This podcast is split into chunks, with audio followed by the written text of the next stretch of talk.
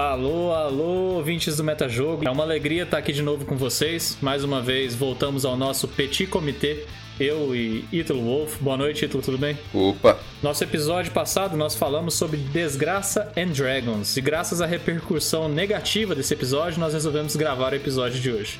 Mas antes de ir ao assunto em questão, vamos dar alguns avisos. O primeiro, vocês já sabem, Lembre-se de seguir o Metajogo no tocador de podcast, mandar para seus amigos aventureiros que possam ter interesse em um conteúdo semanal de qualidade sobre RPG de mesa. E se você está ouvindo a gente no YouTube, por favor, compartilhe, ative as notificações, curta o nosso vídeo e ajude a divulgar para que nós possamos trazer cada vez mais conteúdo sobre RPG para você que é, como nós, um aventureiro de longa data ou mesmo aqueles que são iniciantes e têm interesse em saber mais sobre esse universo maravilhoso e fantástico que é o RPG de mesa.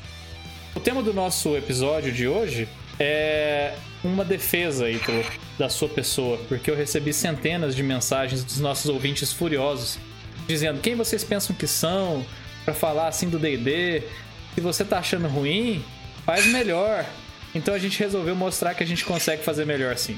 Durante algumas décadas, quase não, né? Mas durante alguns anos nós desenvolvemos o nosso próprio sistema de RPG de mesa que bebeu em várias fontes, entre elas o D&D 3.5, em Storyteller, RPGs como World of Darkness, então nós temos o nosso próprio mexidão aí. E o tema do nosso episódio é o nosso sistema. Nós vamos apresentar para vocês um pouco do que a gente desenvolveu ao longo desses anos. Isso se a gente conseguir lembrar e entender o que a nossa mente adolescente escreveu. E vamos tentar recuperar isso aí, Ítalo.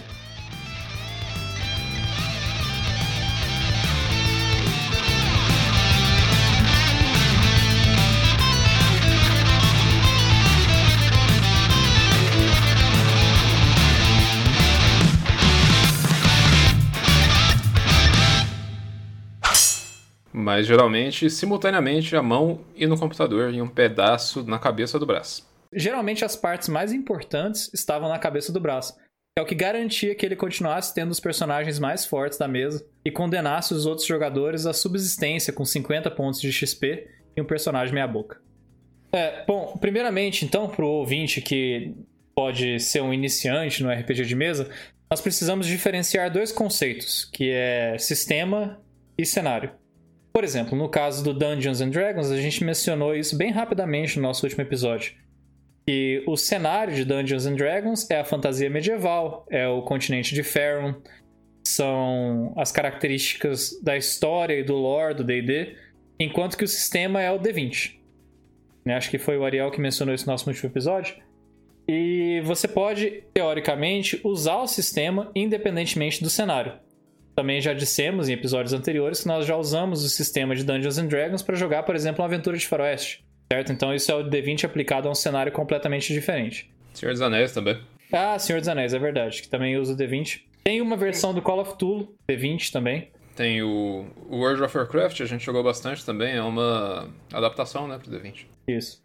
Então, assim, é, talvez o, o ouvinte que não tem tanta familiaridade com esses conceitos esteja se perguntando, né? Se você tirar o cenário, o que, que sobra do RPG, né? O que, que é o sistema efetivamente? Para quem sabe programação, o sistema seria o back-end ali, né? A parte que você não vê, é a matemática que rege a física, a progressão do personagem, que rege como as coisas funcionam, como você interage com o mundo. Hum, excelente analogia. Vou dar um, um exemplo. Eu acho que é mais fácil citar exemplos do que tentar dar definições nesse caso, né? Nós já citamos dois sistemas aqui no, nos nossos episódios anteriores que são bastante populares: o D20, que é o sistema que está por trás do Dungeons and Dragons, e o World of Darkness, né? O World of Darkness, na verdade, que seria mais o lore, acho que o sistema é White Wolf, não é isso? É White Wolf. Então, é, eles têm duas maneiras de bastante distintas de conduzir o personagem ao longo da sua progressão, né? Na, nas narrativas. No sistema de D20 você acumula experiência, né? E o seu montante de experiência diz que nível você tá.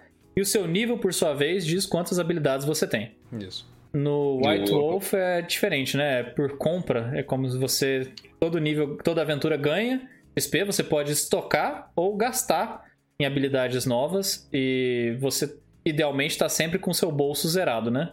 É, ou você guarda pra, pra comprar alguma coisa mais cara no futuro, né? Outro exemplo é o combate, né? Tem, aliás, um, um assunto que me interessa bastante. Tem um, uma revista chamada Geek Studies, já ouviu falar? Você já me falou dela. É, então, eu tinha interesse em publicar um artigo lá, mas os meus coautores fugiram, porque eles são procrastinadores. Estão ouvindo? Eles não vou citar os nomes aqui, mas eles sabem quem são.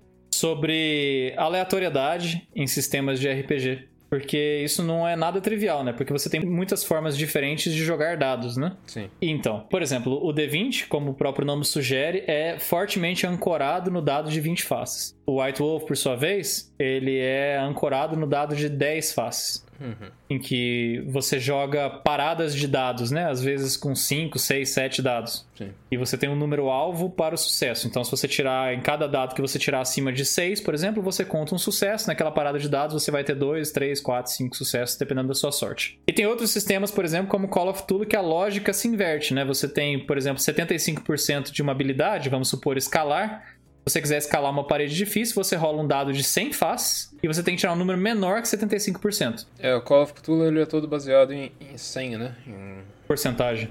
Sim. Uhum. Bom, pro ouvinte que é neófito, eu imagino que isso tudo soe muito abstrato, né? Mas o que é importante ele entender é que cada sistema tem uma estrutura específica que vai trazer o conjunto de regras que descrevem, por sua vez, quais são as limitações do jogo e como você interage com o cenário, muitas vezes por meio de dados, mas às vezes tem algumas regras sobre coisas que não necessariamente envolvem dados. Por exemplo, a progressão do seu personagem. Às vezes as magias, né, como é o caso do Dungeons and Dragons, não envolvem necessariamente dados, né? Seu personagem só precisa dizer ele executou a magia e pronto. Ainda assim, cada magia tem uma descrição bem estruturada de quais são os seus efeitos, o seu alcance e por aí vai. É, sim.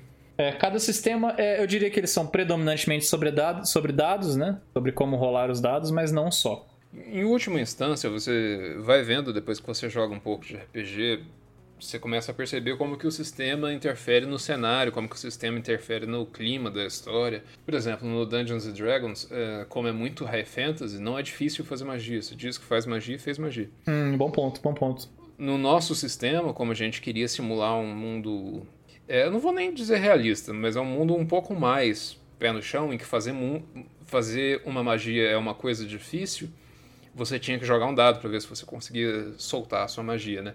É, então, assim, é, é uma pequena diferença, mas você vê que só nessa diferença a gente já dá conta de imprimir a impressão de um mago se esforçando para fazer magia, enquanto no Dungeons Dragons não tem esforço nenhum, só, só, só diz e já fez. Ah, legal. Você adicionou uma camada nova, né? A nossa, a nossa argumentação. Porque a princípio eu tinha dito que o sistema era independente do cenário, mas não exatamente, né? Porque ele é, afeta... Não totalmente. É, e vice-versa também. Porque o, o que é muito comum, não só nos sistemas mais fechados, como é o caso do D&D, mas principalmente em sistemas mais indie ou feitos em casa, digamos assim, como era o caso do nosso, o cenário vai impondo condições novas que exigem que o mestre crie regras novas né? Às vezes ele improvisa no primeiro momento, mas depois uh, ele vai começando a digitar essas regras e manter ali um, uma lista né, de situações típicas, digamos assim, para ele poder consultar e usar como, como parâmetro, como linha de base para tomar decisões no futuro.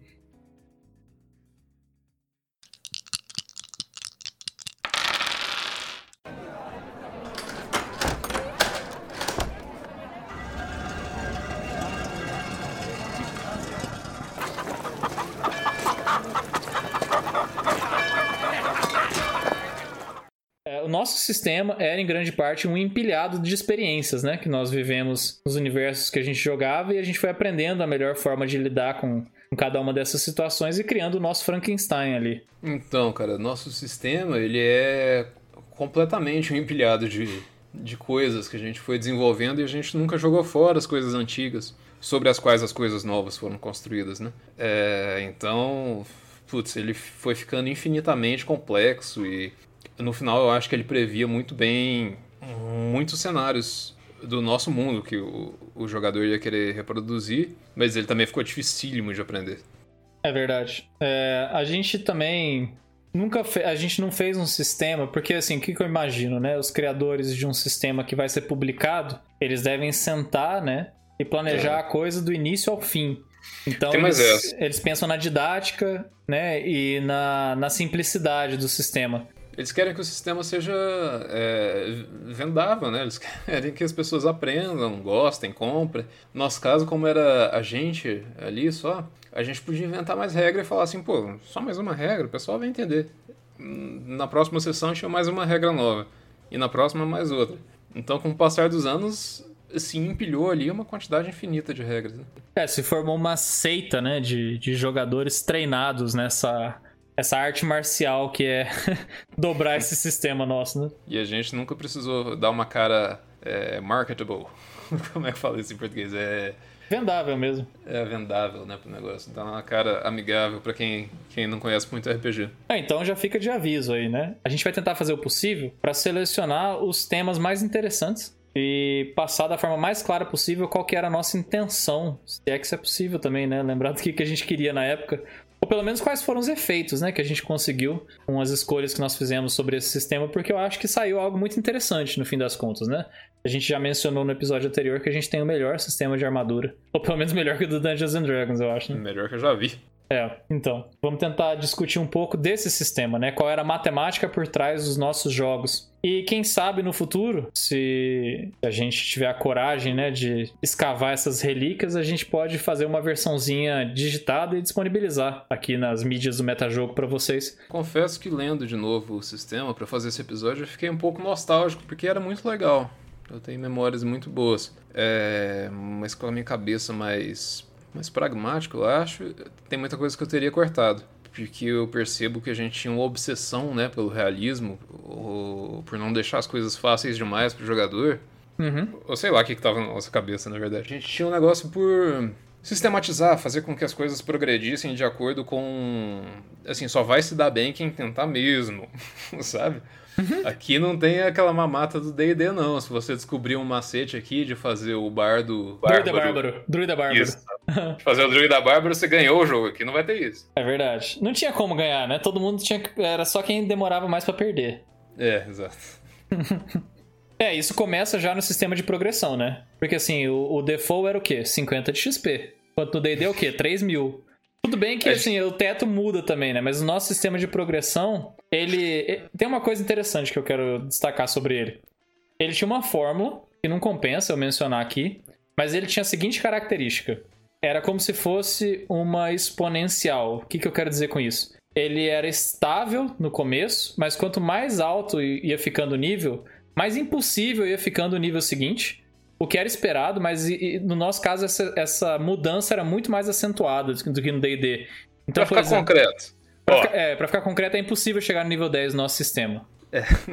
Bom, você começa no nível 1, então você precisa de 0 XP para chegar no nível 1, ok. Pro nível 2 você precisa de 100. Pro nível 3 você precisa de mais 110. Então pro nível 3, para você chegar lá, você precisou de 210 no total. Isso.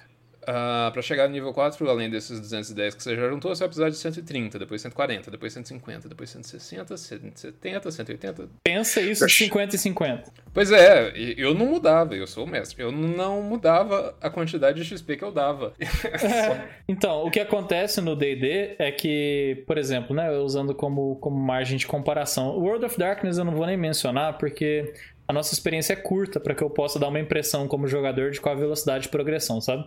Mas no caso do D&D, os desafios escalam junto com os personagens.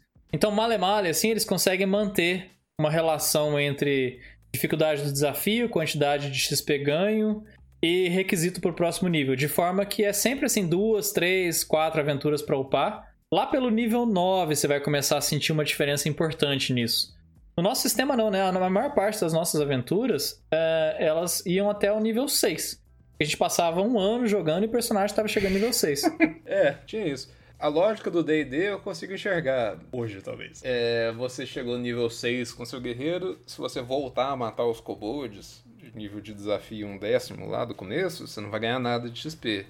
Mas se você continuar matando inimigos desafiadores, você vai ganhar, vai subir de nível na mesma velocidade. Exato. No nosso a gente queria que as pessoas se esforçassem mais um pouco com essa habilidade extra que elas tinham conseguido. Então ia pelo lado bom, criava jogadores empenhados em passar de nível. Eles estavam sempre desafiando coisas além da capacidade deles, mas pelo lado ruim realmente demorava para chegar em nível alto. É, acho que também tem um pouco de assim, uh talvez seja um viés nosso, né? Como narradores, você mestrou mais nesse sistema do que eu, mas eu tive também as minhas aventuras, né? E tanto eu quanto você, a gente gosta mais do, do da versatilidade dos personagens de nível baixo. O que, eu quero dizer com isso, né? É impossível empregar suspense, terror com muito mais facilidade quando você está em níveis baixos. É, é gostoso introduzir o mundo porque você pode, né, trabalhar com o encantamento de conhecer as coisas. São todas coisas que a gente já mencionou em episódios anteriores, mas que quando os personagens vão ficando muito fortes, o controle deles sobre o seu mundo vai aumentando, né? É, no último episódio a gente comentou também de como é desagradável ter Tiranossauros Rex que são vencidos por um cara de 1,80m. Uhum. É... Esteticamente mesmo, né? Sim, é... você vai lançar o que daqui a pouco? Dragão? Matou o dragão. Você tem que lançar um negócio maior? Deus! Deus! É. não tem muito, muito propósito, não tem muito fim nessa escalada infinita por poder que o D&D apresenta. No nosso, no nosso sistema, eu acho que a gente, antes de querer produzir personagens muito poderosos, a gente queria produzir personagens com várias formas de interagir, né? Uhum. Sim. É, Diferente gente, entre si, né? Sim. No nosso sistema, a gente nunca perdeu a atenção dos jogadores, né? Os jogadores nunca falaram assim, tá difícil demais, vou largar esse trem. Não, acho que não. Até porque uh, a gente tinha... Como é, o, o, nosso XP era muito subjetivo, né? Porque no D&D é calculado. Eu realmente tenho uma planilha para calcular o XP. Uhum. Que eu construí para facilitar o meu trabalho. Mas se eu fosse fazer na mão, Ia demorar, inclusive. O nosso não, né? O nosso era subjetivo. E a promessa do mestre era que o XP dependia não só de combate, mas também de interpretação e tendência. Ah, é. Putz, isso é uma dimensão. Eu não sei nem de onde veio, se a gente for traçar a etiologia do negócio. Mas assim, no nosso caso, isso vem desde sempre, né? Eu me lembro do primeiro RPG sempre. que eu joguei com você, sempre foi assim. Sempre foi. Você tem que interpretar bem para ganhar mais XP, você tem que ter ideias boas. Hum. Isso, tinha XP de ideia também. Tinha. E eram esses três, e combate também. Combate é fácil, todo mundo ganha, só matar o monstro. É, então, assim, no D&D eles têm o, o, nível de desafio do encontro. O encontro pode ser um encontro roleplay, dependendo do que hum. tá em jogo, sabe? Mas uh, o mais comum é realmente combate. Assim, o grosso do XP vem de combate. Você quer ganhar muito XP, mata um bicho bem grande. Uhum. E no nosso, o combate, ele era um quarto. Quando era do XP? Porque eu lembro que ideia era uma coisa que tinha muito peso. Tendência era uma coisa muito. que tirava XP das pessoas direto. É, eu usava a tendência mais pra punir mesmo. Ou uma interpretação, é, né? Meta uma interpretação, quem, quem dá ideia na, no turno do outro, né? O cara tem que pensar rápido ali. Muitas vezes eu fazia isso. Criava uma estratégia de, sei lá, câmara fechada está se enchendo de água. O que, que você vai fazer? Aí o cara que nem tá lá fala assim: aperta aquele botão. Aí pronto, arrancava o XP dele. Mas além disso, ideia também, porque muitas vezes um jogador ele dá um passo à frente e age meio como alfa, sei lá. Ele cria a estratégia inteira para todo o combate que vai se desenrolar. Os outros só jogam dado. Aí eu não queria que esse cara ganhasse mesmo tanto XP que todo mundo. Uhum. Isso também criou uma, uma situação interessante, que muitas pessoas se esforçavam para dar ideia e todo mundo opinava bastante. É verdade, sim. É, então, eu acho que esse é um ponto positivo desse sistema, na verdade. Você talvez tenha que considerar, né? Usar a experiência como um mecanismo de recompensa mais concreto para não só uh, o combate, mas também para outras coisas que você deseja que os personagens ou os jogadores façam. Interpretar bem, participar ativamente, dar boas ideias, se manter Sim. fiel à sua tendência, talvez, enfim. Uma coisa que é muito interessante também é que a gente tem uma piada interna no nosso grupo, que é qualquer coisa que você faça, você vai ganhar 50 XP. Já apareceu é... isso no episódio, acho. acho que várias vezes é, o sentido dessa piada é que eu dou XP injustamente enquanto mestre. Era 150 para todo mundo. E não é uma piada, é verdade. O XP é sempre injusto. O mestre nunca vai dar conta de ser um.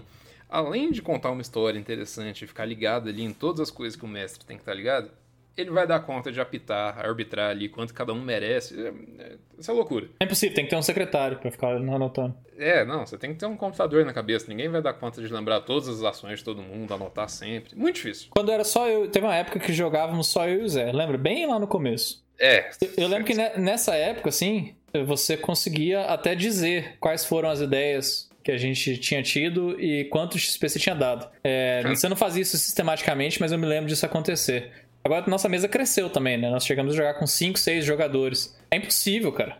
Não, é impossível, então. Então, essa ideia de que o mestre vai apitar, vai ser um árbitro muito justo, ela é, na hora do XP, ela vai é, é uma utopia, não vai acontecer. Uhum. Mas nem por isso os jogadores deixaram de se empenhar para ganhar XP. Eles nunca falaram assim, esse cara tá inventando, inventando qualquer coisa, não vou fazer nada. Uhum. Porque. Putz, não sei bem porquê. Mas é. Ah, o interessante. é por causa do jogo mesmo, acho que é intrínseco, sabe? É, o interessante é que essa forma de recompensa funciona. Ela meio que fica implicitamente subentendida pelo grupo quando todo mundo vê que, que tá todo mundo empenhado. É, primeiro eles estão empenhados em ganhar XP, talvez, mas logo depois isso se difunde com o personagem. E a intenção do personagem vira ajudar a party a andar, seguir a história e o XP meio que desaparece. E isso é quando eu acho que o sistema atingiu o auge ali da eficiência dele e cumpriu a expectativa. Quando o sistema desaparece, ele está funcionando bem. É verdade. Eu acho que, assim, na minha opinião, nos anos dourados desse sistema nosso, eram coisas paralelas. Assim, eu não, nunca joguei uma aventura pelo XP. Eu sempre joguei porque eu estava intrinsecamente interessado em ajudar a party, porque eu estava imerso na narrativa que estava sendo construída ali na, naquela sessão. Então eu nunca deixaria de dar o meu melhor num combate, por exemplo, para olhar para o cenário, tentar ajudar a resolver um problema ou matar um monstro, enfim. Mas assim, ao mesmo tempo, esse sistema de recompensa, ele não era legal por causa do efeito na aventura, mas ele era legal para te mostrar onde você chegou. Então sempre gostei uhum. de olhar para minha ficha e ver lá, tipo, 900, 1000, 1200 XP e ver que eu fiz um personagem que eu vou me lembrar porque eu joguei com ele por muito tempo e porque eu concretizei o que eu tinha imaginado. É uma coisa meio teleológica, assim, sabe? No sentido de eu, você começa a primeira aventura imaginando um personagem com aquele estilo e você imagina ele bem legal e bem forte. Então você tem como objetivo, assim, concretizar, tornar aquilo real, poder usar aquela habilidade com a qual você sonhou. E aí, em um determinado momento, você realiza isso. E essa é a grande função do XP: é criar ritmo, é, com, é concatenar as aventuras para chegar nesse ponto em que você é finalmente recompensado com a realização daquele personagem. Não sei se eu consegui me expressar. Sim, sim. Eu concordo. Não tem nada a ver com recompensa aventura por aventura. É uma coisa mais ampla, sabe? É uma coisa no longo prazo, assim, o XP. Ele é só um jeito de dar ritmo para a evolução do personagem. A menos que seja. Sabe o que eu acho que incomoda os jogadores? Discrepância entre jogadores numa mesma aventura. Isso, gera, isso gera incômodo. Agora, se todo mundo pegar a mesma quantidade de XP e todo mundo progredir no mesmo ritmo, isso for satisfatório o suficiente para manter eles engajados, né? Porque se for lento demais, gera desamparo, né? Porque o cara fica com a ficha parada há muito tempo. É, eu acho que é tranquilo. Por isso que eu não desgosto do sistema do D&D também. Eles não, o, o, a experiência é um mecanismo muito artificial de recompensa. É, sim. É, tem esse, esse lance do realismo. Do realismo não, né? Mas porque a gente já teve umas aventuras bem fantásticas. Mas de, como se diz, manter os personagens mais próximos, né? Mais pé no chão, mais mortais, talvez. Também se traduzia no nosso sistema de HP e atributos, né? HP é pontos de vida. Uhum. Para quem não está familiarizado, é muito comum um parâmetro lá na sua ficha de RPG que é o HP ou pontos de vida, né, PV, que é quanto que você pode apanhar antes de perder sua ficha, basicamente. E isso geralmente se traduz em um número, cujo montante pode variar de acordo com o sistema. E no nosso caso, era um número é, comparado com o DD bem mais. Não é que era mais baixo. No primeiro nível era até igual. Mas o nosso progredia bem mais lentamente, né? No D&D, um bárbaro, por exemplo, nível 6, tá beirando o quê? 80, 90 de HP? Credo. Nossa, putz. Não, nunca, nunca chegava a isso. Um personagem, assim, digamos, tanker, né? Feito para apanhar. Se chegasse a 20 e poucos, era muito. Era muito, é. No nosso caso, se eu bem me lembro, ele progredia o HP dele. Uh, eu não tenho um gráfico para falar, mas era 4 para 1, né? Ou seja, ele tinha que gastar 4 pontos por nível. Já já a gente fala um pouco mais sobre o que, que isso significa. Mas agora só estou interessado na progressão de HP. Ele, é, se ele fosse físico, não um personagem feito para ser uma bucha de canhão, ele ganhava um ponto de vida por nível. Uh, o Bárbaro ganha um D12 mais o seu vigor todos os níveis. Vamos supor assim, ó, meu, eu, eu não vou fazer mais nada com o meu personagem. Eu vou ser um saco de pancadas. Eu vou ser o Bob. Sabe qual é? Uhum. Eu vou colocar quatro pontinhos ali todo nível. É um ponto de vida por nível. Bom, é, isso não quer dizer tanta coisa também, cara, porque assim, é, o personagem que era tanker, ele tinha outras formas de se defender. Ele poderia investir ou em esquiva, ou em bloqueio, ou em capacidade de carregar armadura, e tudo isso ia defender ele. Verdade, sim. No D&D, por outro lado, nem tanto. É, certo, ainda existem armaduras diferentes, mas seu HP aumenta muito. E tem uma parte no D&D em que eles dizem que o HP ele é meio que um proxy, né? Ele é um, um... Eu amo essa palavra. É isso, é isso que o HP é mesmo. O, Eu... Ele é uma proxy da capacidade do jogador, de, do, do, personagem se de se defender, isso. Porque chega uma hora no D&D que fica ridículo, o cara tem 100 de HP e toma paulada na cabeça, toma paulada na cabeça, e não cai. Sim. Então eles disseram que, pelo bem da estética, esse cara tá se esquivando, na verdade. Esse cara não tá tomando esse tanto de paulada e não caindo, porque seria ridículo. Você começa a lutar, imaginar uma luta estilo Dragon Ball Z, involuntariamente. Uhum. Ele apanha, apanha, e aí o desenhista desenha três escoriações, assim, do lado do rosto dele, sabe? Que sujou a cara um pouquinho. Uhum. É inevitável você imaginar isso, porque como que você vai dizer que você atravessou a espada no abdômen do sujeito, sabe? E, e ele não tá nem com dor. Ele tá com um décimo do HP né, a menos. Sim. Esse é um dos. É, um desses casos em que o sistema influencia um pouco o cenário, ou o clima dos cenários em que ele vai ser aplicado. O DD criou essa distorção, que é uma coisa ruim, eles reconheceram e fizeram essa explicaçãozinha e a DOC, que, sei lá, acho que muita gente nem conhece, né? Nem adota, nem adota. Nem adota essa ideia do HP ser um proxy, na verdade, da capacidade de defesa do Bárbaro, que se defende muito bem. Não sei, não tá muito bem claro. É ruim, né? Porque tem uma, uma, uma redundância aí, né? Porque para mim a capacidade de se defender sempre foi o CA, né? Então eu engulo essa, é. essa justificativa média. para mim, sabe o que serve? Pra gente dormindo. É, pra gente dormindo é bom ou desmaiado, coisa assim. É, exceção feita a isso. É. é. No nosso, a gente não tinha essa redundância. HP era HP. Não faz muito sentido o cara ter, sei lá, saído do vilarejo dele porque ele viajou bastante o mundo, conheceu, ganhou experiência e lutou grandes batalhas. No começo, esse cara podia tomar um tiro no peito e morrer. Depois, porque ele viveu muita coisa, ganhou muita experiência, esse cara pode tomar três tiros no peito e continuar de pé? Não faz sentido. Tomava dois. E olha lá. E olha lá. Então o HP aumentava pouco, mas o que aumentava muito era a capacidade dele de se defender em combate. Os dados que a gente jogava para defesa era. A gente já chega lá. Mas esses dados sim aumentavam bastante até. E a capacidade dele de carregar escudos, esse tipo de coisa, aumentava bastante também. A capacidade de se esquivar. É, eu tô achando então... que a gente era genial. é, mas é muito mais coisa pra você aprender, né, cara? No, no D&D você só tem que aumentar, aprender que sua vida aumentou. Pronto. Não tem mais nada. Do nosso você tinha que aprender muitas coisas. É, tem algo que a gente. Não vou dizer que copiou, né? Mas a gente se inspirou bastante no DD 3.5, né? E foi uh, usar as perícias, nós chamávamos de perícias, os, os números que iam acrescentar bônus, né? A todos os testes que o personagem fazia para interagir com o cenário. E a gente fez uma lista exaustiva de perícias, né? Eu nem contei quantas são, mas olha, eram muitas, mais que o D&D 3.5, eu acho que menos que o Call of Cthulhu, mas perto. E a gente fez tudo, né, cara? Até punga, condução de veículos, carroça, fez uma pá de perícias sociais, perícias intelectuais, e aqui entra uma divisão importante, né? A gente já mencionou isso no episódio anterior, e o D&D, ele deixou um pouco de lado, né, esse, essa, essa dimensão social dos personagens, Deixou isso por conta do roleplay, talvez, ou por conta do improviso do mestre. E criar um personagem puramente social é muito ardido, né, no D&D. Mas no nosso, a gente fazia super questão de balancear isso. Então, o nosso sistema ele era dividido em briga, personagens que tinham né, como ênfase a briga, o físico, o social e o intelectual. É assim que a gente categorizava os personagens na nossa cabeça. Sim.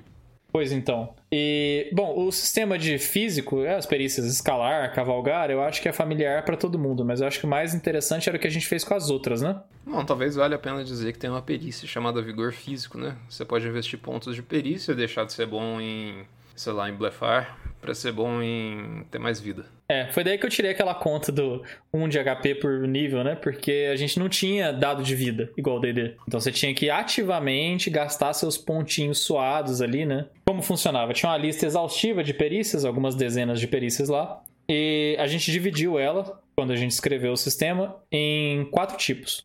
Cinco tipos, na verdade. As perícias físicas, sociais, intelectuais, perícias relacionadas ao combate e, por último, perícias abertas, que a gente entendeu que não pertencia a nenhum desses tipos. Cada uma dessas perícias tinha associados a ela um atributo e impactava né, na quantidade de bônus que você ganhava, ou quão fácil para você era fazer um teste daquela perícia. Tem coisas, por exemplo, observar que todo mundo sabe, em maior ou menor grau. Então você tinha que fazer teste de observar, quer você tivesse pontos naquela perícia ou não. Existem outras perícias que eram altamente especializadas, por exemplo, a computação, porque sim, nosso RPG tinha né, uma versatilidade ali para todos os cenários, né? Essa perícia, por exemplo, só poderia ser usada por quem já tinha alguma proficiência nela. E acontece o seguinte, a gente dividiu, vamos supor, eu, João, quero fazer um personagem intelectual. Eu vou dizer então que intelectual é o meu ponto forte, uh, o social vai ser o meu secundário, físico terciário e combate quaternário. Então, todos os níveis eu ganhava 4, 3, 2, 1 pontos, respectivamente, para distribuir nesses, nesses blocos de perícias, digamos assim. E isso fazia com que os personagens fossem super, super caracterizados, né? Eu tenho, super, é, é tenho bem essa sensação, assim, que personagens intelectuais eram bem um mago ou uma criatura, às vezes um Douglinhas da TI. Lembra do Douglinhas? Lembro. Péssimos em combate. E tinha os personagens que eram dedicados ao social. Que é uma coisa que, assim, no D&D tem o Wizard tem as classes marciais, mas as classes como o bardo, por exemplo, ele tá ocupando um limbo, né? Ele acaba virando um curandeiro, porque não tem essa dimensão social para ele explorar. A nossa ideia era fazer um contínuo, era fazer um é, uma transição mais suave entre as classes. A gente tinha inventado algo que fica entre o guerreiro e o ladino, entre o ladino e o bardo. Tem como você ser absolutamente o que você quiser a partir disso, porque é um espectro muito amplo, você pode investir no que você quiser mesmo, é, sem deixar os outros de lado. Então, se você quiser fazer um mago que tem mais, um mago que tem mais vida, ou um bardo que tem mais inteligência ou mais vida, você pode fazer o que você quiser. É, eu tive vários personagens que eu não sei classificar, no sentido literal nesse caso mesmo, não sei atribuir uma classe para eles, sabe? É porque a gente não ficava tentando fazer paralelos com D&D, né? A gente esqueceu o D&D. Nossa, por anos, assim, a gente deixou os livros na gaveta e é, já era. É, a gente queria fazer o que fosse melhor pro personagem. Então, assim, você podia permutar com essas dimensões, né? Intelectual, físico, social, briga e perícias livres para constru construir virtualmente qualquer perfil. Tanto que, já mencionaram isso também naquele episódio resenhando com a mesa, surgiu todo tipo de personagem bizarro nessa época. É, eu já mencionei nesse episódio também que minha política na época era nunca dizer não. Sempre tentar ajudar o jogador a chegar na ideia maluca que ele tinha. Você acha criado. que isso é. Você se arrepende? Não, não, não. Nem um pouco depois de um tempo ficou um pouco repetitivo, né? Porque o negócio sem, sem regra nenhuma, qualquer maluquice entra. A narrativa tem que ficar bem elástica, né? Pra suportar todo tipo de maluco diferente. É, a gente teve as narrativas assim, pode parecer contraditório, né? Mas não é, porque essa política levou a casos em que tinha uma diversidade entre personagens absurda, né? Então é. o mundo tinha que ser. Não é que ele era é, high fantasy na sua essência, mas ele tinha que ser para comportar uma origem plausível para aqueles personagens, né? Sim. Então, como, né? Que um orc vai encontrar com um cara futurista. Uhum. É, exato. Tem que ter um mundo, tem que ter orcs no espaço agora, porque sim. E outra coisa que era super importante também é que geralmente antes de mestrar uma aventura nesse sistema, a gente já dava o tom antes, né? Então esse sistema, ele sobreviveu a aventuras medievais, aventuras pós-apocalípticas, aventuras com tema mitologia cristã. Ele foi a base do RPG de Aliens, que o Ariel mencionou, né, no episódio 5 também. Sim. É, às vezes o cenário impõe algumas regras, né? Tipo, você não pode pegar qualquer raça, você tem que pegar essas já pré-definidas. Mas o que a sua, o seu personagem vai fazer não tá muito bem delimitado, não. Mesmo sendo um orc, você pode ser um engenheiro, sei lá. Uhum.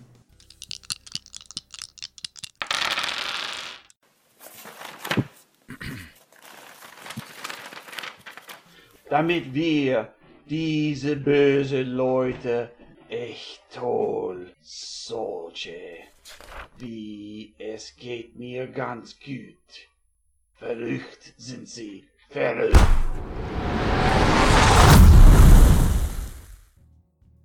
Vamos falar do nosso sistema de magias? Ele era uma delicinha. Eu, ah, que, eu quero ver a gente conseguir fazer isso ser inteligível para algum ser humano ouvindo esse podcast agora. Eu tenho uma pequena retrospectiva histórica para contar um pouco a origem dessa quimera bizarra, sinistra que a gente chamava de sistema de magia. Aliás, eu gostava muito desse sistema de magia porque ele tem consequências muito boas. Eu não sei se a gente fez isso do jeito mais prático. Com certeza não. Não, né? Mas aonde a gente conseguiu chegar com ele foi bem bacana. E eu, eu lembro, assim, direitinho das referências, sabe? Por exemplo, ó, a gente jogava no começo de tudo, com um esquema tipo Final Fantasy de árvore de magias. Lembra disso? Nossa, mas aí você foi lá nos. Mas é lá mesmo que eu quero ir. Lá no governo Lula. Cara, a gente jogou RPG de ninja. E aí você tirou da cartola, assim, no improviso. Porque a gente só fazia magia até o nível 4. Era bom. Foi bem pensado, sim. Lembra disso? Não. A gente, não, a gente só fazia até nível 4, cara. Tem altas folhas impressas só até o nível 4 que a gente pensava assim, quem vai passar do nível 4? E aí, Vou matar todo mundo antes. chegou no nível 5 com o personagem nosso, você tava com preguiça de fazer magia. E aí, o que, que você falou? Inventa aí. Putz, isso aí é minha cara. Aí no nível. Aí virou uma coisa, sabe? Tipo, nível 5 eu posso inventar a minha primeira magia. Daí todo mundo queria chegar no nível 5 pra inventar magia. Cara, eu não lembrava disso. É isso, foi bem assim. E aí todo mundo falou assim: cara, esse negócio de inventar magia é muito legal e tal. Por que, que a gente não faz isso, tipo, o tempo inteiro? E livra o Ítalo desse trabalho de ficar 10 horas sentado montando árvore de magia, entendeu? Porque tinha umas magias que sempre faltavam. Elas eram os clássicos do Ítalo, né? Tipo, a, a Shadow Ah, Ball, cara. Soul Não, tinha, tinha magia que ninguém queria pegar, tipo chuva de flecha, sei lá. De onde que tá vendo essas flechas? Tem alguém atirando atrás da árvore? Amolecer pedras. ninguém pegou essa porra, eu enfio de novo ela lá pra frente. Exato. Até alguém pegar. Então, assim, é, acho que também pra ser prático, né? Aí você falou assim: ah, quer saber? Inventa desde o nível 1. Faz tudo você, eu fico aqui julgando. Exato. E aí, assim, a gente começou com essa versão mais primitiva, né? De cada um inventar suas magias. Aí a gente não deu certo, durou muito pouco. Aí veio o Fullmetal Alchemist, que você tinha que inventar um selo por nível, que era pra tentar ser um pouco mais específico. E a gente entrou numa onda de querer que a pessoa caracterizasse, assim, cada vez mais o domínio, né? Porque no Fullmetal Alchemist eram elementos, né? É. O, o negócio de deixar o cara inventar a magia é que ele faz o que ele quiser, né? Inclusive maximizar de uma forma desavergonhada. A gente queria que tivesse pelo menos um tema, sei lá. Você tá criando um palhaço maluco. As coisas têm que ser tudo a ver com palhaço, pelo menos. Exato. Mas no sistema, desvinculado do cenário, onde que tá o palhaço no sistema? Não tem palhaço no sistema. Aí a gente dizia, bom, a sua magia tem que ser pelo menos algo a ver com algo que tá no sistema. O que é que tá no sistema? Perícia. É, faça suas magias a partir de suas perícias. Foi daí que a gente... Exato, foi aí, essa foi a origem dessa coisa bizarra que a gente vai tentar explicar agora, mas que é muito bom. Ninguém vai entender só por áudio, sem ler as tabelas, sem nada, mas a gente vai mesmo assim. Ah, a gente vai, eu não vou dar números, tá? Eu vou contar com a, a fé do nosso ouvinte agora, pra tentar entender só o espírito da coisa, porque o ponto é, o que, que isso produzia em termos de, de jogabilidade. Vai tentar ensinar ninguém a jogar, até porque não vale a pena. Impossível. É. Funcionava da seguinte forma: seu personagem começava pegando só perícias, com pontos que ele ganhava todos os níveis, e a partir dessas perícias ele criava habilidades especiais. Vou dar o mesmo exemplo que está escrito no nosso RPG digitado aqui, porque me falta criatividade no momento. Vamos supor que eu tivesse colocado pontos na perícia correr e na perícia furtividade. Eu podia criar uma habilidade especial, por exemplo, correr em silêncio, correr silenciosamente. Coisa que os outros personagens não podem fazer ou fariam com uma dificuldade absurda, para mim seria mais fácil, né? É possível que comece até balanceasse o sistema para os outros personagens e dissesse, ó, você tem tanto de bônus para fazer isso. A única regrinha que a gente tinha era habilidades especiais não podem ser nada humanamente impossível. Na verdade, era humanamente impossível, mas Não pode, ser, mágico, exato, é, não pode ser Assim, arcana. correr, correr em furtividade, alguém dá conta? Acho que não. Mas é. Rapaz, É, é uma extrapolação pequena da, da realidade pro cara conseguir. é, é cientificamente plausível. É, você tá correndo na neve, assim, um- ou sei lá, no cascalho, alguma coisa que faz barulho. Mas mesmo assim você dá conta, vamos lá. Certo. E aí, você fazia isso por dois níveis, três níveis, de novo, os números não importam. E você pegava cada uma dessas habilidades sociais e o mestre, em conjunto com o jogador, dialogavam e atribuíam um campo semântico para cada uma dessas habilidades especiais. Vou dar um exemplo. Pode ser que no caso dessa habilidade especial que eu criei, que era correr em silêncio, o mestre atribuísse um plano semântico como furtividade, ou sombras, ou me ajuda aí, o que mais? Silêncio. Silêncio é um campo semântico também. É um campo semântico. É, velocidade, putz, físico também, né? Físico Sim. corporal. É, pra não ficar tão vago, existem três classificações desse campo semântico. É, bom, pode ser geral, intermediário ou muito específico. E aí o jogador que decide. Muitas vezes o jogador chegava pro mestre já sabendo o que ele queria na cabeça, né? Exato. E ele perguntava assim, pô, eu vou querer mexer com físico lá pra frente, eu vou querer ser um cara fortão que vira tipo Hulk, sei lá, através de magia. Uhum. Pode ser, minha política era falar, pode ser qualquer coisa. Através de correr em silêncio, eu consigo tirar uma esfera de físico? Sim, sim. Sem problemas, porque correr é físico na minha cabeça ali tem um associado. É, às vezes o cara queria ser mais específico do que físico. Mobilidade. só- Exato, perfeito. É, mobilidade, que seria intermediário, eu acho. E aí tudo que tinha a ver com intermediário, porque lá pra frente, através da magia, eu vou querer atravessar uma porta aqui e sair na outra porta. Isso. Ok, mobilidade, perfeito. É, se for mais específico ainda, tem como. Mas, mas, mas, mas, Ítalo, eu posso pegar a esfera correr e fazer o Sonic? É, então, só correr. Eu quero um cara que corre e aí ele deixa um rastro de fogo. Outra magia minha vai ser correr e deixar um rastro de gelo. Aquilo. Bom tipo personagem, coisa? bom personagem. É um personagem meio bosta. Mas é extremamente específico. Então eu deixava. E aí, se o cara escolhesse a coisa mais específica, ele conseguia fazer coisas mais fortes. Porque pra mim tinha menos utilidade. E aí eu não tinha problema em deixar o cara ser forte se ele fosse forte só em correr. Mas sei lá, se o cara quiser ser forte em físico, e aí tudo que tem a ver com físico. Ele vai ser extremamente forte, esse personagem tá roubado. Ele não pode ser muito forte, ele tem que ser pouco forte. Isso, quanto mais genérico, maior o alcance, mas em compensação ele perde em força, né? É. E como resultado, o nosso sistema ficou, eu acho, muito equilibrado, muito justo, muito mais justo do que D&D, eu acho, até porque o o João mencionou isso. D&D não tem muito essa noia de ficar balanceando e deixando tudo perfeitamente equilibrado, não. Não, não, não, não tem não. É, mas a gente tinha. E nosso sistema no final ficou muito equilibrado. Mas a forma que chegava nesse equilíbrio era muito complicada. É, é difícil de ensinar realmente. Cara, sabe o que é legal sobre isso? Pensando em progressão do personagem, assim, fazendo um paralelo entre é, o, que o, persona o personagem evoluindo e a aprendizagem mesmo, sabe? E- Esse jeito de aprender magia tem tudo. É porque ele tá aprendendo uma magia, né? Ele cria duas ou três habilidades especiais e ele vai abstrair. Tem tudo a ver com abstração mesmo, sabe? Aprendizagem por abstração. Você é exposto a múltiplos exemplares do que é uma cadeira, e um dia você aprende o conceito de cadeira, que é uma coisa abstrata, graças a N exposições da cadeira. Mesma coisa sobre as magias, né? Você é exposto a N magias sobre correr, chega uma hora que seu personagem abstrai e vira um mago da correria. Cara, eu adorava, eu acho que talvez isso fosse a coisa que eu mais gostava no nosso sistema. Era orgânico a forma com que o cara progredia e ele ia entendendo o mundo como se a magia fosse um, um final ali a ser obtido do- da compreensão perfeita. Eu entendo tanto isso que eu posso mudar a realidade disso, assim. Cadeira de cinco pernas, pá! Criei com magia yeah! do nada. Assim, pra mim isso é muito legal, porque tem uma, uma evolução natural que não existe no D&D, porque no D&D, como eu já reclamei anteriormente, antes de criar cadeira de cinco pernas, você tá criando teia de aranha. Que porra é essa? Da onde você veio com essa teia de aranha pra cadeira? Não tem uma lógica. É, a gente também já falou sobre isso, né? Mas a gente sempre teve um, um apreço muito grande pelo clima, né? Pela estética. Então, assim, era sagrado, né? Não pode deixar perturbar a estética. Então, eu lembro que parte do motivo pra gente usar esse sistema aí, do cara ter que pegar uma perícia e depois pegar uma esfera pra fazer uma magia que tem a ver com o que ele pegou de perícia em primeiro lugar, é justamente pra gente tentar punir o cara que fica inventando uma coisa diferente a cada nível. Então, ao mesmo É. tempo que você podia ser polivalente, em certo sentido, a gente queria que você tivesse um campo semântico, que podia ser qualquer coisa, cara. Qualquer coisa. Então, ah, a gente deu o exemplo de sombra, correr, mas já apareceu todo tipo de coisa, tipo gravidade, por exemplo. Excelente personagem. Excelente personagem que eu sabotei. Porque eu não gosto do jogador. Gravidade é uma baita ideia, mas é um exemplo muito genérico, né? Gravidade talvez... É, acho que é genérico. Porra, rapaz. É, é porque talvez tenha surgido uma discussão sobre o que, que você pode fazer com gravidade, né? E o Braz, na época, estava cursando engenharia, talvez ele tenha dito tudo. Ok, rasgamos cedo do sistema, elogiamos ele pra caramba, mas é, tem que apontar os defeitos. Ele tem esse defeito aí, cara. É tudo discricionário. Perceba que campo semântico é uma palavra extremamente vaga pro o que o mestre quiser. É verdade. E o que o jogador conseguir convencer o mestre também. Depende muito da capacidade de argumentação do jogador.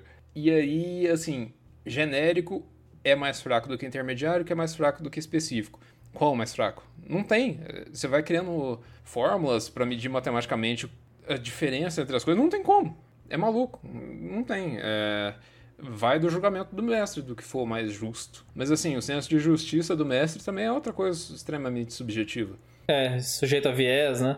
Aliás, É. essa talvez seja a única é, reclamação. Engraçado isso, né? Que o nosso sistema tenha criado, né? Que é justamente essa questão da, da justiça, porque gerava muita argumentação, eu lembro disso. Já dava assim. É, não só assim de disparidade entre jogadores, que eu considero uma questão não tão importante, mas também sobre o quão forte as suas habilidades deveriam ser, porque elas to- eram todas balanceadas em conjunto com o mestre, e sobre se aquilo era genérico ou específico, o que você podia ou não podia fazer com aquele campo semântico. Lembra? Cara, isso acontecia demais. Tinha uns campos Sim. semânticos assim que a galera é, fazia umas ingerências e invadia um outro campo semântico, nada a ver, forçando a barra da- de quais eram os limites daquilo. Era uma escola de direito. Todo mundo advogando ali. De acordo com a doutrina tal, isso aqui é genérico. Ah, não, pois é. E o que é sombra, né? É, que, que... O que é uma sombra? gerava perguntas filosóficas, né? Por outro, assim, por um lado me edificou como pessoa, mas por outro lado é uma ideia de merda. Porque assim, porque esse sistema estava muito sujeito à nossa capacidade, um, de funcionar como grupo. No sentido de Sim. amigos mesmo, sabe? De acreditar um no outro e, e, é, levar um pouco de fé que não tinha ninguém mal intencionado. Sim, exato. E segundo, na nossa capacidade de julgar o que, que funcionava bem e o que não funcionava bem em termos de números. Isso só veio Uhum. com muitos anos, com muitos exemplos de quilos e quilos de magias criadas a priori para poder chegar num ponto em que o mestre conseguisse, em 3 ou 4 segundos, quando o jogador cria magia, falar assim: 10 horas de cooldown. Por que Sim. 10 e não 11? Não sei. É. Não é pra qualquer Assim, um, né? Não, não, não é. Se a gente fosse tentar ensinar esse sistema para outro grupo jogar, para outro mestre mestrar, eu não sei se a gente teria criado um bom guia de regras, não. Pra gente deu muito certo, mas é não é um bom substituto pro D&D, não sei se a gente consegue ensinar esse guia de justiça para um, pra um outro mestre. Putz, não sei, cara. Ah, assim, é, o nosso sistema ele é selvagem nesse sentido, né? Se você jogar ele por um ano, você vai ficar bom nisso, né? Porque ele exige que você faça isso só todo dia. É, pois é. Você vai aprendendo um monte de coisa por exposição, né? Logo, logo, os jogadores já sabiam o que, que eles podiam fazer ou não. Eu diria assim que ele é um excelente sistema pra você jogar uma campanha com seus amigos. Mas ele é um péssimo sistema pra um evento, sabe esses eventos de RPG que você vai jogar com gente que você não conhece? É, não, aí não funciona de jeito nenhum. É impossível. Porque primeiro até entender, tá na hora de ir pra casa já, né? Sim. Segundo, porque ele é muito subjetivo. Então, é, essa subjetividade, ela é, sem confiança não funciona. Mas a gente tentou fazer uma coisa que eu acho que não tinha precedente no que a gente tinha jogado. E nesse ponto é, é interessante, né? A gente não copiou de lugar nenhum, sei lá. A gente tentou criar uma tela em branco, assim, que o cara pode fazer o que ele quiser e vai ter história. É, aparece lá domingo à tarde que tem aventura. Tem aventura e a gente vai fazer funcionar, cara. Essa maluquice aí em que um é uma árvore, o outro é um tatu, igual o Gustavo. Chamado Ronaldinho Gaúcho. É. E virava uma bola e saía aí. Ronaldinho Gaúcho. E o Gustavo fazia. O Gustavo é foda, velho. Ele fazia tipo de provocação com o mestre. Quero ver você criar uma história séria com isso. E saía, né? Às vezes a história era galhofa, era mais fácil. Mas às vezes a história era muito séria, dramática e, e de terror. E tem o Ronaldinho Gaúcho e a história saía. Se posso falar a verdade, É. eu não imaginava o personagem tatu como um tatu, porque isso pra mim atrapalhava. Então, eu- É, eu imaginava isso. meio que um cara. um cara. Ele fica com esse papo estranho, sabe qual é? Porque assim. se eu pensasse em vocês estão entrando pela dungeon, você imagina um cara, tipo um tatu curvado, assim? É, com, com as mãozinhas, com aquela textura de couro, assim. Tipo, sabe, atropelado na beira da estrada? Não dá, velho. Quer acabar comigo. Tatu segurando a tocha? Não, não. E às vezes os jogadores concordavam de fazer um negócio mais legal, mais alinhado com a história que a gente queria contar. Por um milagre, né? Um milagre, aí dava certo. Cara, deve ser por isso que a gente nunca se importou tanto com o pessoal fazer ficha em cima da hora, né? Acho Porque que ficha fica em cima da coisa. É, exatamente, porque se a gente desse tempo, o cara vinha com ideia merda, né? Então tinha que deixar fazer em cima da hora pra fazer um personagem bem default, assim. Bem clichê. É, porque o, o clichê era mais fácil de, de manipular na, na história, né? É. Lanceiro, graças a Deus o Ariel fez mil lanceiros. Tem coisa mais fácil de colocar na história do que um lanceiro? Ainda bem que não fez mil tatu. Ai, ai. A maior parte das pessoas se engajavam nessa árvore de criação do seu próprio personagem, mas a gente acabou com o tempo criando sistemas alternativos de magia também. É, bom, o negócio é o seguinte, tenta me seguir aí. Você quer fazer um personagem que faz só habilidades especiais, que é aquilo que a gente chamou de coisas humanamente possíveis, tipo correr em silêncio? Dá. Dá. É, você quer deixar de criar uma habilidade especial pra criar uma magia, que é tipo qualquer loucura que você quiser inventar? Dá também. Seguindo essa regra do campo semântico que a gente mencionou anteriormente, né? Exato, só que isso custa mana e tem um cooldown, que é o tempo que você tem que esperar pra fazer uma magia e outra. Uhum. É, paciência, aceita que dói menos. É. Você pode ignorar mana e cooldown, fazendo magias que são rituais, elas exigem pré-requisitos, tipo crianças sacrificadas. Tipo, sei lá, alguma coisa difícil de conseguir. Eu, eu também. é, Os rituais começaram a aparecer nas nossas aventuras como exceções. Uhum, Às vezes o ritual ele era o motivo da aventura. uhum. Ele era parte da história. E com o tempo os jogadores começaram a cobrar. Não cobrar assim, sabe? Tipo, ah, exigimos o direito de fazer ritual, mas é. assim, se perguntar o que era isso, né? Como que funciona isso? Porque a, a, magia que eu conheço é só essa aqui, né? Das esferas e tal. E aí a gente acabou incorporando, a posteriori, né? Veio como um, um anexo ali, o sistema de, de rituais, que era um sistema totalmente in-game, né? É, então, o, o ritual ele tem pré-requisitos, mas todos os pré-requisitos podem ser conseguidos na aventura, dentro da história. É, não vale a pena explicar direito, mas o que, que importa é, é uma forma de fazer magia que não te custa mana e cooldown. E, enfim, você faz com alguns sacrifícios de tempo do seu personagem dentro do jogo. É. é. Uh, existe também o sistema de magia divina, que é o que você faz favores para um deus dentro do jogo. É, você propaga a fé de alguma forma, né? E essa forma tem a ver com a natureza do seu deus. Deuses maus, por exemplo, podem exigir ali que você durma sem escovar o dente, não, tô brincando. Sei lá, faça sacrifícios, por exemplo. E deuses de natureza boa exigem coisas mais mundanas, tipo oração, pregação, né? Coisas assim. É. E aí você trocava isso por favores, de alguma forma, né? Que estavam relacionados também à natureza do seu deus, né? Então, o deus cristão, por exemplo, daria coisas como cura, peixe. Eu vou cortar. Deus ouvinte. não, não, pô, tá bom, vamos lá. Ele dava suporte. Porra, é, acho que é isso, cara. E aí tem o combate. Torre do peixe foi mal. Ai, ai. É, bom, vamos falar de combate, então, ai meu Deus. Pessoas, não me cancelem, ainda bem que a gente não tem tanto ouvinte assim.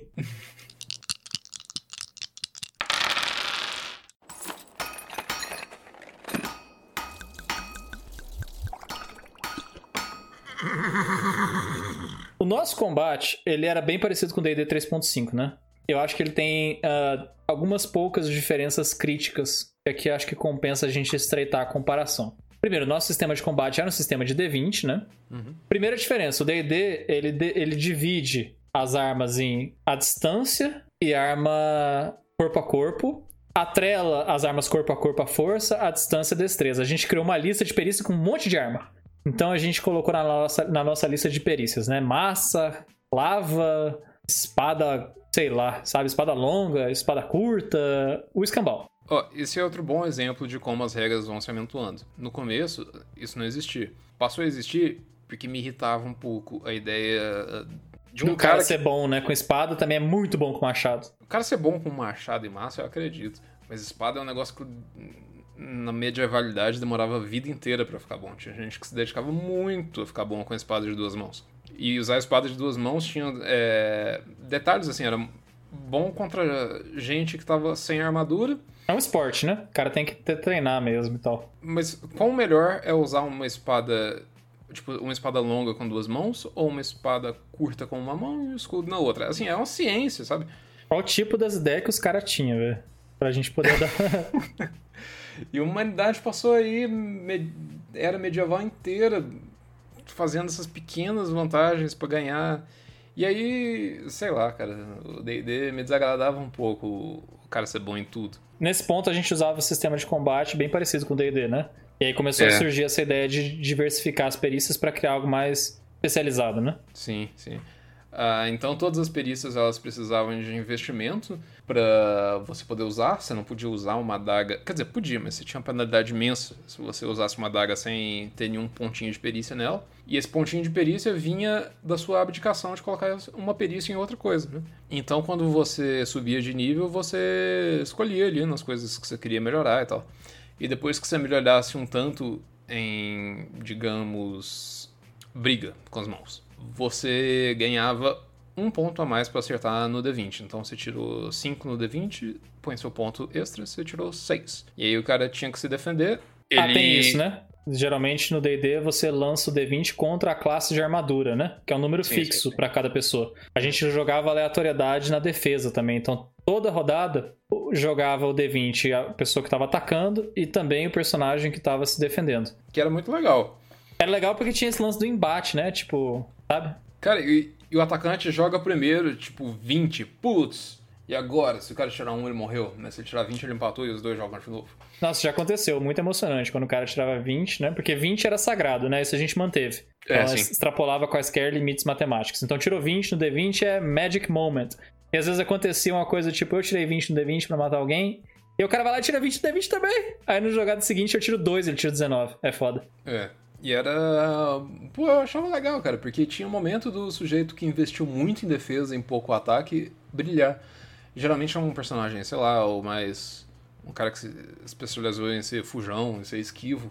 Ah, totalmente, sim. Os personagens que eram mais macios, né? Geralmente eles tinham bastante furtividade, esquiva, essas coisas. E tinha o ninja clássico também, né? Que o cara era bom em contra-atacar. Sei lá, ele nunca atacava, nunca começava a batalha, mas o contra-ataque dele estava sempre pronto para atacar de volta. Então tinha uma dimensão a mais que não tem isso no D&D. Eu acho o sistema de combate do D&D bem rico, sabe? O nosso, eu, esse talvez seja um ponto, exceção feita ao sistema de armadura, que eu amo o nosso. Eu acho que o do D&D talvez a, ele, a simplicidade compense, sabe? Não, com certeza, cara. Tanto é, a gente já comentou isso também no último episódio. O D&D tem momentos que ele parece um simulador de combate. Os combates são muito mais extensos do que nesse sistema nosso. E ele é, ele, têm... ele é feito com um, um conjunto relativamente pequeno de regras, né? Ele é simples, fácil de aprender. Nossa, era difícil. O nosso permitia algumas ele não permitia movimentos a mais, porque todos os movimentos já estão previstos no D&D também. O nosso permitia que você se especializasse em coisas que no D&D eram triviais, tipo defender com escudo ou defender com o corpo, tirando o corpo da frente. Uhum. E isso é meio acessório, né, na verdade. Não é uma coisa que a história precisa para andar. Então o D&D é melhor, eu acho. Não, a, é, acho que assim, a, a, grande desvantagem do combate no nosso era a ambidestria. Eu não sei como é que funcionava. A ambidestria, cara, você vê aqui no, nas páginas impressas nossas, tem assim, armas brancas à distância, e tem aqui a fórmula de como funciona. Aí você chega em ambidestria, tem um ponto de interrogação e entre parênteses, consultar o braço.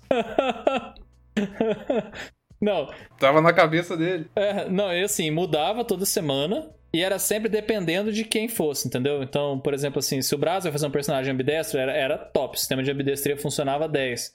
Agora, quando vai fazer um personagem ambidestro que não é o personagem do Brasil, fosse o meu, por exemplo, ele dava uma olhadinha e falava assim: não, funciona assim. A gente falava, puta, ambidestria é uma bosta, por que, que alguém vai pegar isso? É. Estranho, muito estranho, Braço. A ambidestria era, tinha uma forma complicadíssima que só o braço sabia como funcionava. Integral, Tava no caderno. É, igual a derivada zero. Exato. Tava num caderno mágico que só o braço sabia onde que guardava na casa do João lá. Tipo o guia do mochileiro, né? Assim, a, atrás daquela porta no, no, subsolo. Não, ele abre uma lajota do chão e tira o caderno de lá. Traz aquela placa escrito cuidado com o leopardo.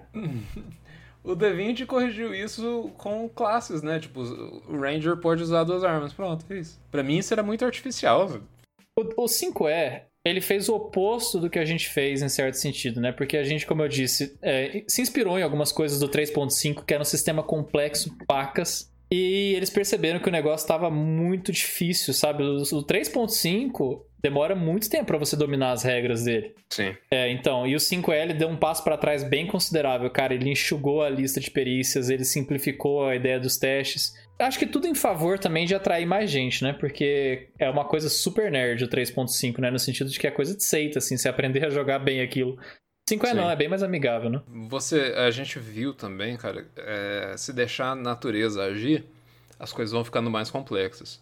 Sim. Você precisa lutar um pouco contra a sua vontade de criar um mundo perfeito, todo previsto em regras, para simplificar, sacrificar um pouco aquele aquela riqueza de detalhes todos e dizer, ok, a gente não vai fazer absolutamente tudo que pode ser feito pela humanidade, mas a gente vai fazer um negócio divertido. Nesse ponto a gente vacilou, né? Sim, acho que sim. Diga assim, a gente teve momentos, né, de lucidez em que a gente simplificou as coisas, Tipo, teve uma época que subia dois tipos de nível diferentes, lembra? Virtual e real. Não, é, isso é loucura. A gente chegou nesse ponto, cara. É assim, é, você ganha um tanto de XP. Dependendo da linhagem de sistemas que você segue, você upa agora, você sobe de nível agora. Ou depois. Ou depois. E aí segue duas tabelas paralelas de XP, cara. Maluquice essa. É, cara, então a gente. Acho que na verdade o nosso ponto não era nem o realismo, sabe? Em parte era também, eu reconheço que sim. Mas eu acho que em parte era também tentar criar assim uh, um leque inesgotável de possibilidades para que o jogador, o cara, o jogador podia fazer quase tudo que ele quisesse, é inclusive verdade. escolher como que ele queria progredir. Ah, você é curte verdade. mais o quê? Upar mais e ganhar seus benefícios de pouco em pouco, mas bem constantemente? Tem esse sistema aqui para você. E dentro do nosso sistema tem também esse outro jeito de upar, que é para você que prefere acumular, mas ganhar muito poder de uma vez. Meu Deus, cara. Meu Deus. Agora, tem, tem um negócio que eu não abro mão. que é o nosso sistema de armadura, que a gente tem a obrigação de tentar fazer o possível para que as pessoas saibam qual foi a nossa ideia. É. E é o nosso sistema de social, cara. Que a gente, Nosso assim, ele, ele não é perfeito, mas pelo menos a gente fez um esforço ativo de dar alguma coisa que presta pro personagem social. Cara, eu- suspeito que o sistema social tenha sido o ponto de partida do World of Darkness. World of Darkness. É, enfim, do White Wolf. É, o de vampiros, principalmente. Sim, Porque o de vampiros tem um contexto social em que ele ficou grande lá na década de 90, na renascença dos neogóticos e, e, e tudo mais. E pessoas que jogavam live RPG, enfim. RPG de fórum, né? Vampiro foi muito popular na galera de fórum, que o negócio era você escrever uma fanfic, assim. Putz, era demais. É, então, do- todo esse contexto deixava a interação social muito importante. Por outro lado, no D&D, a interação social era um- uma desculpa, era um... o filler, era a parte chata, todo mundo queria pular. É, sintomático é só assim, o primeiro parágrafo do D&D é a regra de ouro, sabe qual é? E o, primeiro, e o primeiro parágrafo do Vampiros, eu juro pra você que é algo do tipo assim, fecha os olhos e conte uma história. Uhum. Saca? Dá, dá bem a diferença do tom, assim, do, dos dois, né? Porque o Vampiros é muito menos dado dependente, digamos assim, né? Então sempre foi feito um negócio pra ser muito ancorado no roleplay. E o nosso tentava buscar, eu acho que um caminho do meio, talvez, um, uma linguagem em que a dimensão social não fosse totalmente irrelevante, você pudesse fazer alguma coisa tendo investido em social, mas que não fosse um RPG só de contar história. De... Porque não era, né? Não era. A gente, nós- É, não era. a gente tinha todos esses personagens físicos aí que a gente mencionou, né? O- Enfim, todos os exemplos que a gente deu, quase todos pelo menos, são desse cenário. Uhum. E, e tinha gente física, assim, né? Que era porradeiro, era bárbaro, era arqueiro. O escambau, esses caras não conversavam, não. Eles chegavam, sabe, pateando e brigando. E como que esse cara vai conviver no mesmo mundo que um advogado? Porque a minha política era nunca dizer não. Então o cara quer criar um advogado de terno, pode? Claro que pode. Ele tem que ter poder no mundo real. Às vezes esse advogado era bom em fazer uma pessoa bater na outra. Então ele era meio físico, em um certo sentido. Ele atuava na base da porrada. A porrada era a moeda de troca dele. Mas às vezes ele era intelectual. Às vezes esse advogado aí, ele ele quebrava regras do funcionamento do sistema e ele conseguia a vontade dele através de coisas que não eram. Por exemplo, falsificação podia ser uma esfera, inclusive. Podia, podia. Né? Podia, com o tempo, assim, esse advogado poderia, no longo prazo, virar o quê? Um ministro do STF? Não, tô brincando. Um doppelganger, sei lá. Pra gente tentar criar uma dimensão pra esse personagem... Porque o intelectual é bem óbvio, né? Porque a gente atrelou muito a ideia de magia ao personagem intelectual. Embora ela não fosse inviável pro físico, o físico precisava explorar umas magias com menor custo de mana, né? Porque, então, geralmente eram coisas mais simples. Já o personagem intelectual tinha mana à vontade. Então, esse era o cara que era fazer o mago mesmo, né? E aí, esse mago podia ser multitemático, né? Nem sempre ele tinha a cara daquele mago tradicional. Mas e o social? O que, que a gente fez exatamente? Cara, o social podia fazer guildas. né? Exato, a gente criou um sistema de, chamado de. Sistema não, né? A gente criou uma dimensão de interação com o cenário chamado guildas. Basicamente, o personagem social tinha exclusividade das guildas, né? Então, diferentes das- dos atributos intelectuais e físicos que estavam abertos para todo mundo que quisesse gastar seus pontinhos lá, o intelectual tinha algo que era. o- desculpa, o social tinha algo que era só dele, né? Só um personagem social podia fundar e ser líder de uma guilda. Uma guilda é um grupo de jogadores e assim como na vida real tem coisas que são inatingíveis para um único indivíduo, né? É, é necessário que um grupo de pessoas coopere para tentar, bom, enfim, né, chegar a um objetivo maior, mais importante. E era por meio das guildas que o personagem social podia fazer isso. Então, se você fosse um advogado social, você não entrava no confronto físico com um homem tatu com escudo e espada. Mas você podia chamar alguém para bater nele. Sim.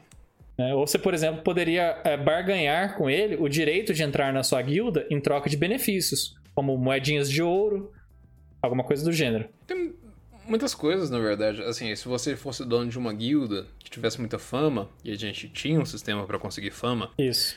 que se convertia em dinheiro. A gente tinha um sistema também para converter isso. E aí, sei lá, você é dono de uma guilda muito rica, você constrói um castelo pra deter o homem tatu poderosíssimo. É, então essas coisas que são mais a ver assim com o cenário, com a interação social que depende da colaboração de uma, sei lá, uma cidade, sei lá, precisa pagar muita gente. É, esse tipo de coisa a gente deixava pro social. Eu tenho uma pergunta pra te fazer. Hum. Se eu fosse jogar esse RPG hoje, eu ia te fazer a seguinte pergunta. Mas, Ítalo, eu posso fazer um rei? Pode. E aí eu quero fazer assim, ó. eu quero que eu não vou sair do meu trono, tá? Eu vou ficar lá sentadão toda aventura. Vai ser meio chato. É, vai, calma. Uh... eu quero toda aventura jogar com um NPC diferente, porque são súditos do rei. Tá aí uma ideia inovadora. Acho que ninguém nunca tentou. Quer deixar? Me dá um Ih, NPC claro. meio default, assim, tipo, numa aventura eu posso estar afim, hoje eu quero um porradeiro, então eu vou com um gladiador. Sei lá, cria umas três ou quatro fichas ali, sabe? Deixa, deixa, deixa tudo. É, meu primeiro impulso é botar bem pouca vida nesses NPCs seu e botar uma defesa bem fraca nesse rei seu. Caso alguém queira entrar lá e assassinar o rei, enquanto você tá jogando com os NPCs lá longe, lá na linha de batalha, vai ser facílimo. Sei. Então, assim, eu não dou uma coisa sem tirar de outro lugar, né? Pra deixar você Tipo fraco. assim, você ia fazer um sistema, sei lá, toda aventura eu jogo um D100, se eu tirar menos que 5%, meu rei morre, isso tem consequências horríveis. Não, porque é chato. Eu ia te deixar preocupado com isso. Eu ia, dentro da história, fazer você saber que tem alguém indo te perseguir. E aí, você vai lá pro fronte de batalha com seu NPC? Você não vai fazer nada pra se defender? Ah, tá. Me forçar a tomar precauções. Sim. Ah, legal. É, então, isso é, é bom que se diga, né? Porque eu, fiz essa pergunta, não foi essa a minha intenção, mas eu fico feliz que tenha respondido isso. Porque me dá a oportunidade de fazer um comentário, que é uma coisa que a gente sempre fez, que é construir a história ao redor dos personagens, né? Sim, sim, total. Então, se eu fizesse esse personagem rei, provavelmente intriga política ia ser uma dimensão meio que inevitável da, da sua história, né? Total, absolutamente. Com certeza. É. Ah, uma coisa muito positiva desse sistema foi que por muitos anos ele foi quase, é, quase que obrigou a gente a construir as nossas aventuras em torno dos personagens. Né? Pro mestre foi excepcional, né? Porque o mestre tá sempre na ponta do, do assento ali, pensando é, como que ele vai desenvolver a aventura. Eu acho que é isso que, que motivou a gente no começo, quando você disse que a gente queria dizer sim pro jogador para tudo que ele perguntasse. Você quer evoluir rápido? Quer evoluir devagar? Tem tudo para você. Eu acho que é isso que motivava a gente. É o jogador querer fazer o que ele quisesse e a gente sempre ter alternativas. Pra deixar bem claro, tem duas coisas que eu gostaria de dizer que eu acho que a gente deixou passar, mas que são muito importantes. A primeira delas é que a gente, de forma nenhuma, né, a gente brincou com isso no começo do episódio, é, recomendaria para você usar o nosso sistema, né? Pelo menos, a menos que você me mande um e-mail pedindo e a gente converse sobre isso, né? metajogopodcast.gmail.com, mas eu diria que o, recado não é exatamente esse, né? Eu diria que o, o recado é que a gente atropelou as regras e jogou o que a gente queria jogar. É, Eu acho que esse é um conselho que eu daria pra qualquer mesa, sabe? sim, exato. De se expor a essa tarefa de tentar criar o que funciona pro grupo de vocês. E você vai errar, eventualmente, mas esse, esse erro faz parte de uma aprendizagem que pode acabar redundando em algo muito legal. Foi o que aconteceu com a gente. É. Nosso sistema deveria ser adotado? Acho que não. Mas a nossa postura de, de desafiar as regras e tentar criar uma coisa que fosse nossa cara rendeu frutos muito bons. Por exemplo, deixar o cara criar magias da forma que ele quiser. Eu sei que hoje existem alguns livros que têm essa filosofia. Uhum. Então, tem outras, outras pessoas que têm essa filosofia, mas elas chegaram a resultados bem diferentes da gente. É, se você quiser chegar a um resultado que tenha a sua cara, vai experimentando. Não tem. É, senta e vai contar suas histórias, né? Não preocupa muito com o resto. É. E se D&D for da sua praia também, é, cara, eu tenho experienciado, assim, desde esse, dessa migração pro 3.5 até depois pro 5E e as últimas aventuras que eu mestrei foram todas D&D, desde o Senhor dos Anéis. Cara, eh, os jogadores têm cada vez parado menos, assim, pra ficar em dúvida sobre o que eles podem ou não podem fazer, já estão acostumados com, com como eu faço a mediação das regras, como que eu entendo as regras, e isso tudo tem a ver com conversas que a gente tem durante as aventuras, e eles vão aprendendo. E quando eles vão aprendendo, eles não precisam mais ficar se preocupando em sobreviver e podem começar a dar uma atenção a mais para outras dimensões do jogo e dos personagens, que também fazem do jogo ser muito satisfatório. Assim, a gente teve o personagem, o, personagem, a gente teve o episódio Desgraça and Dragons lá, se você não ouviu, escuta aí. Mas ah, eu, eu atualmente jogo D&D e acho um excelente sistema. Tem suas limitações, que a gente mencionou todas com muito carinho né, no, no episódio anterior. Mas ah, ainda assim eu acho divertidíssimo e funciona muito bem o D20 como sistema. E a segunda coisa que eu queria dizer também, além dessa do vai jogar, é dizer que esse sistema não foi um sistema criado por nós, né? Eu e você exatamente, embora nós fôssemos os mestres nessa época. Mas foi um sistema criado muito pelos jogadores também, né? Ah, sim, com certeza.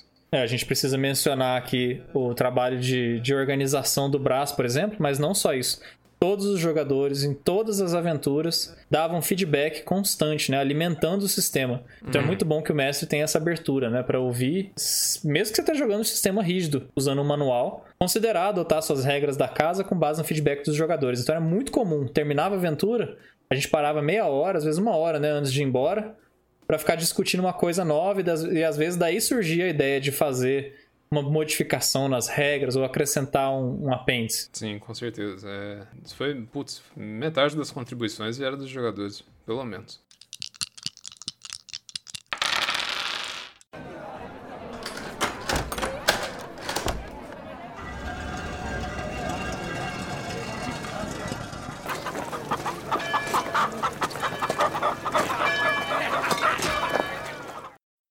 Bom, antes da gente dar os recados finais e encerrar. Tá todo mundo esperando há horas, eu tenho certeza, pelo nosso sistema de armadura. Vai! Não contamos até agora. Fica pro próximo episódio. A gente tá prometendo o melhor sistema de armadura do mundo. Agora eu não quero falar. A hype subiu demais. O negócio é o seguinte: se esse, se esse, episódio tiver cinco curtidas, eu vou abrir o próximo episódio. Ai, ai, eu vou abrir o próximo episódio explicando o sistema de armadura. Senta o dedo no like, galera. Não esqueça de ativar o sininho. Não, eles estão achando que a gente tá brincando, mas é sério. Tem que ter cinco likes esse episódio, que aí eu começo o próximo explicando o sistema de armadura. Não, chama seus familiares pra dar like aí, cara. Você que mestra D&D aí. Tem certeza que você quer um sistema de armadura top. Às vezes você nem joga D&D, às vezes você tá jogando banco imobiliário. É bom o sistema de armadura também. Você quer proteger Higienópolis, né? Puta, é um bairro bom, cara. É, daí. Ai, ai. Fica condicionado então aí o nosso sistema de armadura. A gente só entrega para vocês quando vocês deram uns like show. Se tiver uma enxurrada de e-mails pedindo pelo nosso sistema de armadura, também considero liberar no próximo episódio. Eu aproveito então para me despedir de vocês. Me despedir primeiramente do Ítalo, que topou, né, fazer essa, essa retrospectiva pelo nosso sistema. Tentar lembrar coisa que a gente nem sabia na época. Valeu, Ítalo. Valeu, falou. E eu aproveito também para pedir que você que ouviu até aqui, não se esqueça de seguir o nosso Instagram e o nosso nossa página no Facebook. O nosso arroba é Metajogo Podcast. Além disso, fale conosco, já disse, por e-mail, metajogopodcast.gmail.com. Se você está ouvindo no YouTube, por favor, siga o nosso canal, ative as notificações, deixa um like aqui no vídeo se você gostou do conteúdo. Se não gostou, deixa um like também. E se você está ouvindo a gente no tocador de podcast, Spotify, Apple Podcasts, Google Podcasts, por favor, assine o Metajogo. Para vocês isso não custa nada, são dois segundinhos, mas pra gente faz super diferença, né? Porque a nossa meta é ficar rico e viver de RPG, que é uma coisa que a gente gosta e faz há muitos anos. E com a ajuda de vocês, a gente promete que todos esses likes vão voltar em conteúdo e dedicação nos episódios e quem sabe em mais coisas no futuro. E se vier muito like mesmo, aí vem nosso sistema de armadura.